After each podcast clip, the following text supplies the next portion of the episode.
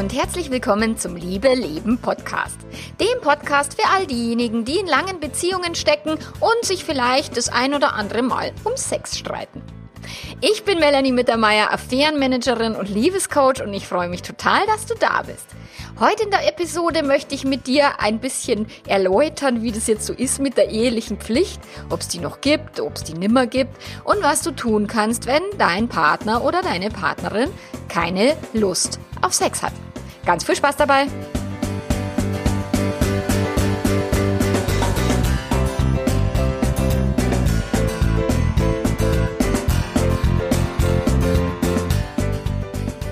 Sex in der Langzeitbeziehung ist ein leidiges Thema für ganz, ganz viele Menschen. Und ich kann ein Lied davon singen. Ich hatte selber mit meinem Mann eine lange Sexkrise über mehrere Jahre, wo wir ganz oft gestritten haben, oft nachts an der Bettkante saßen.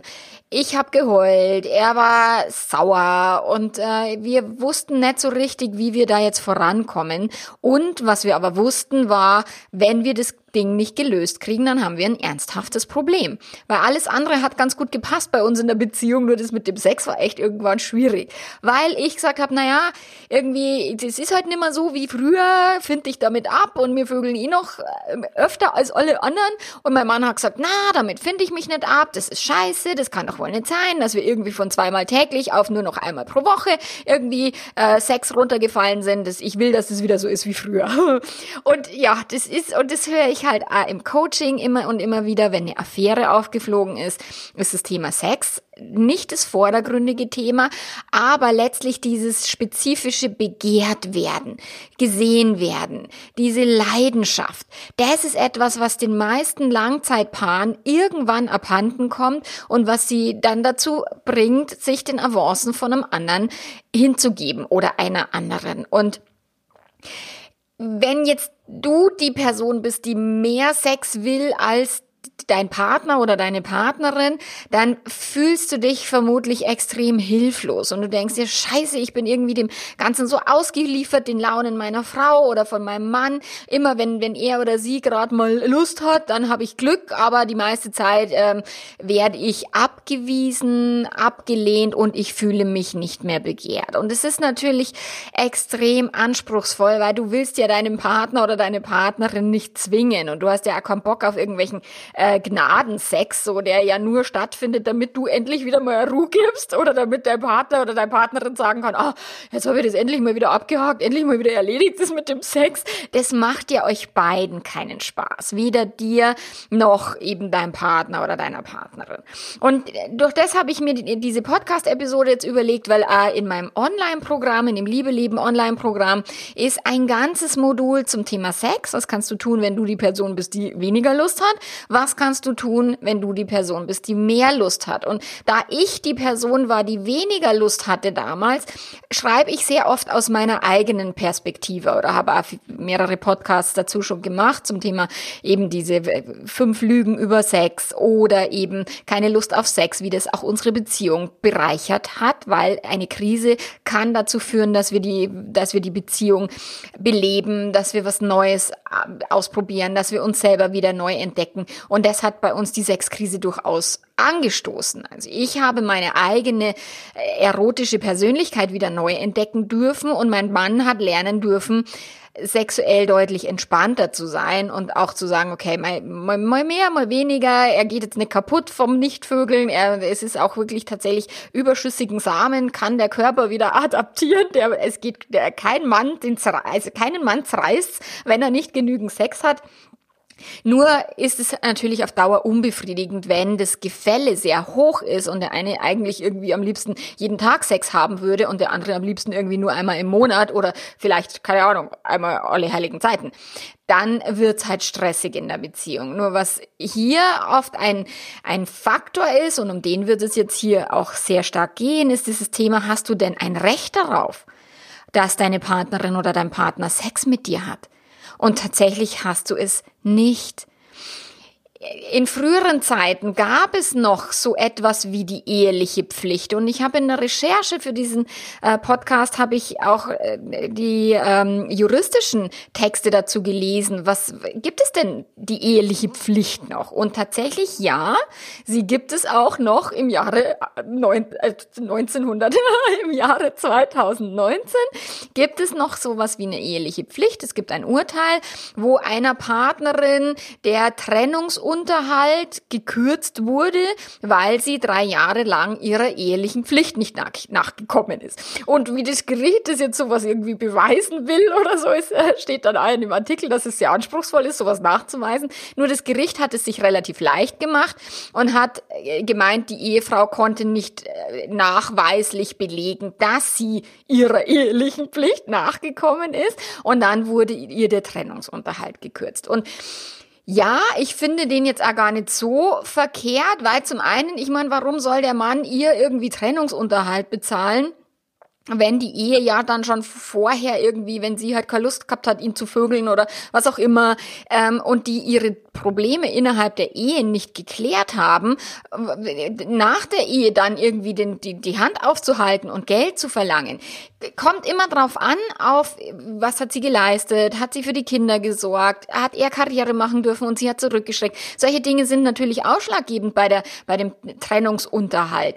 Aber anscheinend auch, was ich jetzt so gelesen habt, äh, eben ob die, die, die, der Sex in der Ehe vollzogen wurde oder eben auch nicht dass jedes Gericht so entscheiden würde, das hat der, der, Schreiber dieses, also der Autor dieses Artikels in Frage gestellt. Also es könnte natürlich ein anderes Gericht auch völlig anders entscheiden, aber es gibt eben solche Entscheidungen.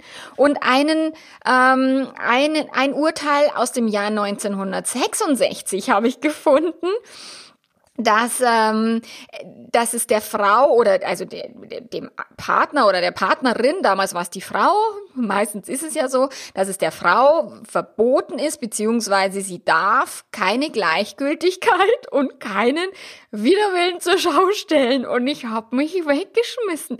Jetzt ernsthaft, jetzt wenn der Mann so schlecht vögelt wie sonst noch was, darf sie keinen Widerwillen zeigen. Und also, also ich habe ja dann so Bilder im Kopf und könnte mich da total kaputt lachen. Nur ja, das ist äh, in früheren Zeiten gab es so etwas wie die eheliche Pflicht. Und ein Bestseller aus dem Jahre 1879 war ein Aufklärungsbuch mit dem Namen Eheliche Pflicht. Und auch in diesem Buch stand drin, die Frau soll den Mann nicht zu oft reizen, weil zu oft Sex war echt äh, ganz gefährlich.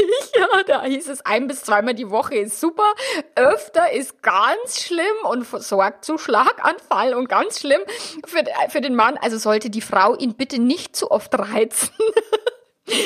Unglaublich. Und sie soll willig und ohne Ziererei sich aber dann trotzdem hingeben, wenn er denn dann will. So, und zwar immer, wenn der Mann will. Also es ging nie davon aus, oder da im Jahre 1879 ging keiner davon aus, dass die Frau da irgendwie ein Wörtchen mitzureden hat, sondern es ging darum, okay, dem Mann ja nicht zu schaden, dass er ja nicht zu oft Sex hat. da wird jetzt mein Mann widersprechen, aber auch eben nicht zu wenig und dann auch ohne Zieren und ohne Widerwillen. Äh, ja, das war mal so und im Laufe der Zeit haben sich Beziehungen verändert und im Laufe der Zeit haben sich auch die Erwartungen an Beziehungen verändert. Und was es jetzt heute noch eheliche Pflicht ist, ist Beistand und Fürsorge. Es gibt eine Unterhaltspflicht, dass beide dafür sorgen müssen, dass für die, der Unterhalt für die, für die Ehe quasi, dass die Leute halt überleben können. Und klar, wenn jetzt die Frau Kinder hat, dann kann halt einer den Unterhalt übernehmen und so weiter. Aber die gibt es tatsächlich, eine Unterhaltspflicht. Dann gibt es eine Garantenstellung. Das wusste ich ja nicht, was das ist, aber eine, ein, ein Ehepartner oder eine Ehepartnerin ist dazu verpflichtet, einen Krankenwagen anzurufen, wenn eben ernstzunehmende gesundheitliche Probleme beim Ehepartner auftauchen. Ansonsten gibt es nicht nur unterlassene Hilfeleistung, sondern wirklich schwere ähm, Strafen. Also wenn es jetzt keinen Bock mehr auf deinen Partner hast und du denkst so, der kriegt einen Herzinfarkt, ich rufe jetzt mal vorsichtshalber nicht den Krankenwagen, oh, oder die Wald, wie das war, da ist dann bei mir im Gehirn gingen dann immer so lustige Geschichten los. So, ja, also ja, natürlich rufe ich einen Krankenwagen, wenn es meinem Mann schlecht geht, logischerweise, aber das ist tatsächlich auch im Gesetz verankert.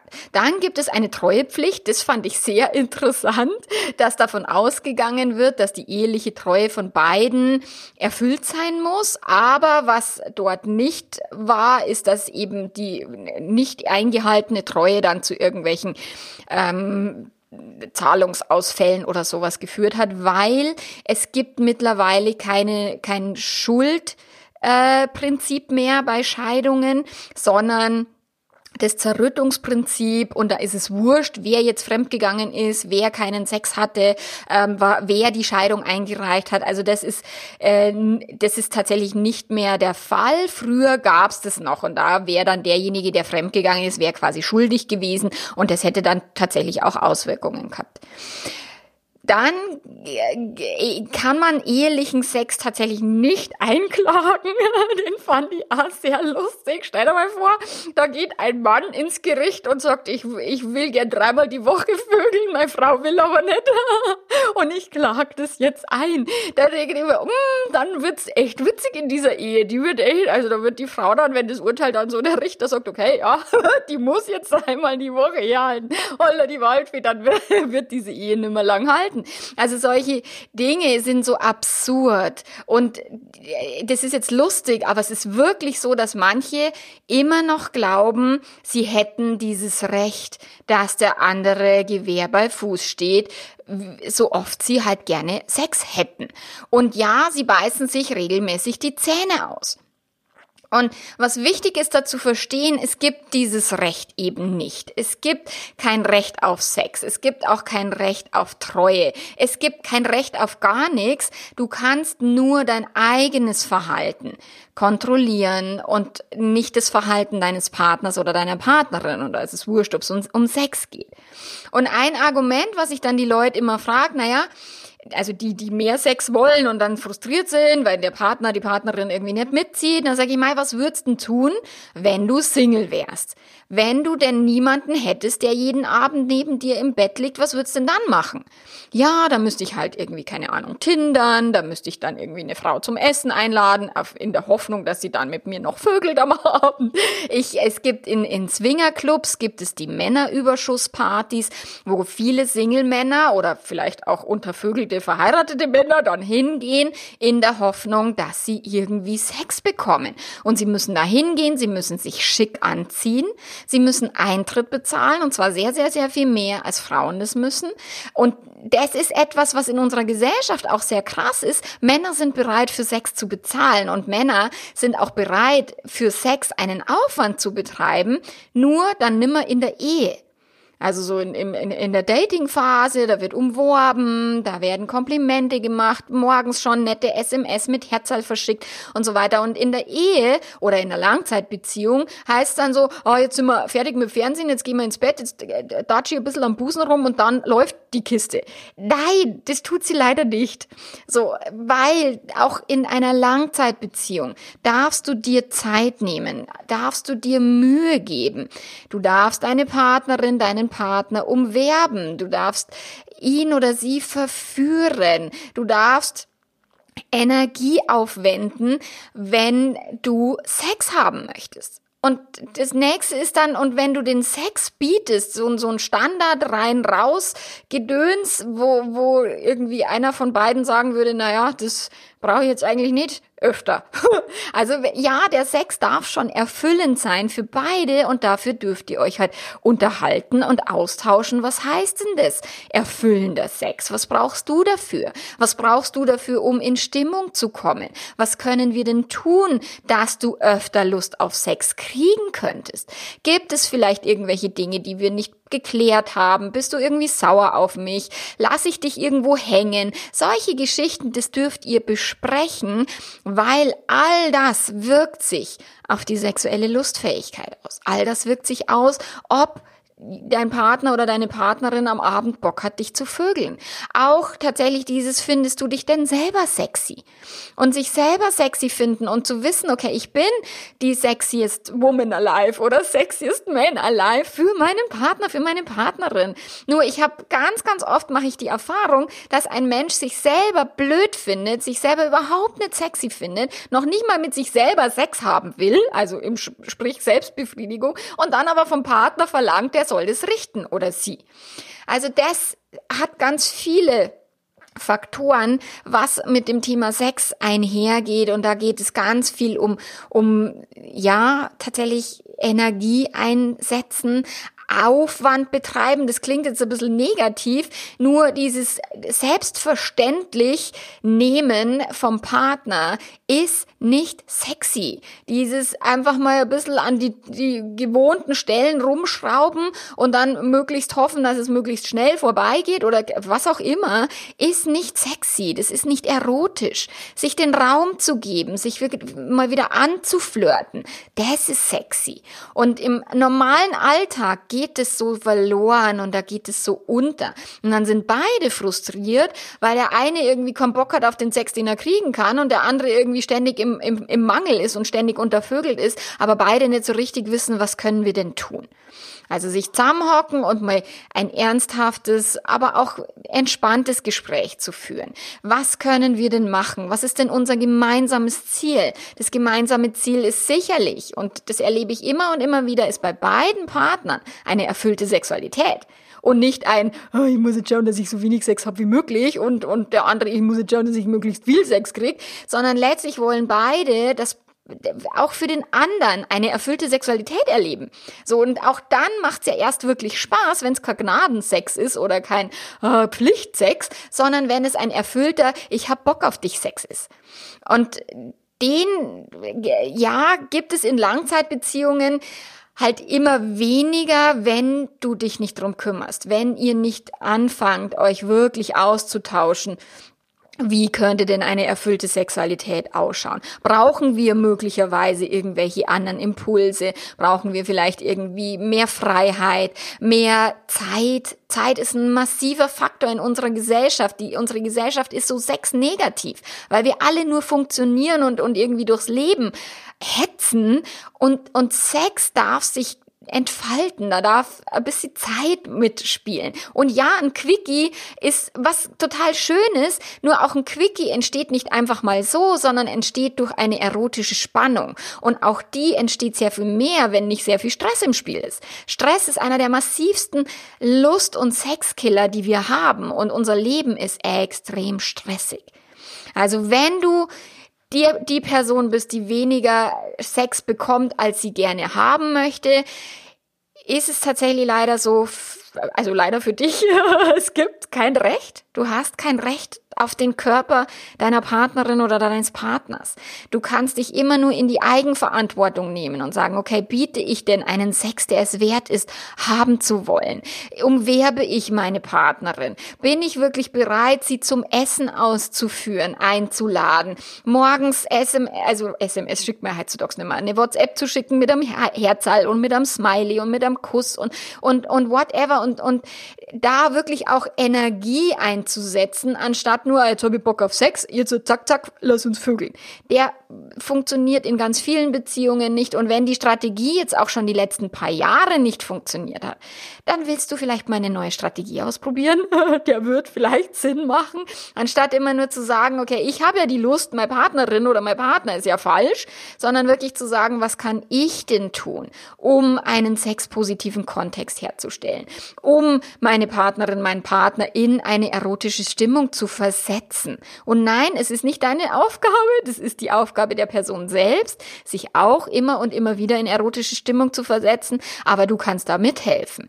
Ähm, Kerzen anzünden, Musik anmachen, eben zeitlichen Rahmen schaffen, vielleicht mal die Kinder irgendwie außer Haus schaffen oder, oder eine Übernachtung in einem Hotel zu buchen, whatever du tun kannst, nur schaffe einen sexpositiven Kontext, anstatt auf dein Recht, auf die eheliche Pflicht zu pochen, weil damit wird's nicht lustiger, damit wird's nicht leidenschaftlicher und damit kommst du auch definitiv nicht ans Ziel.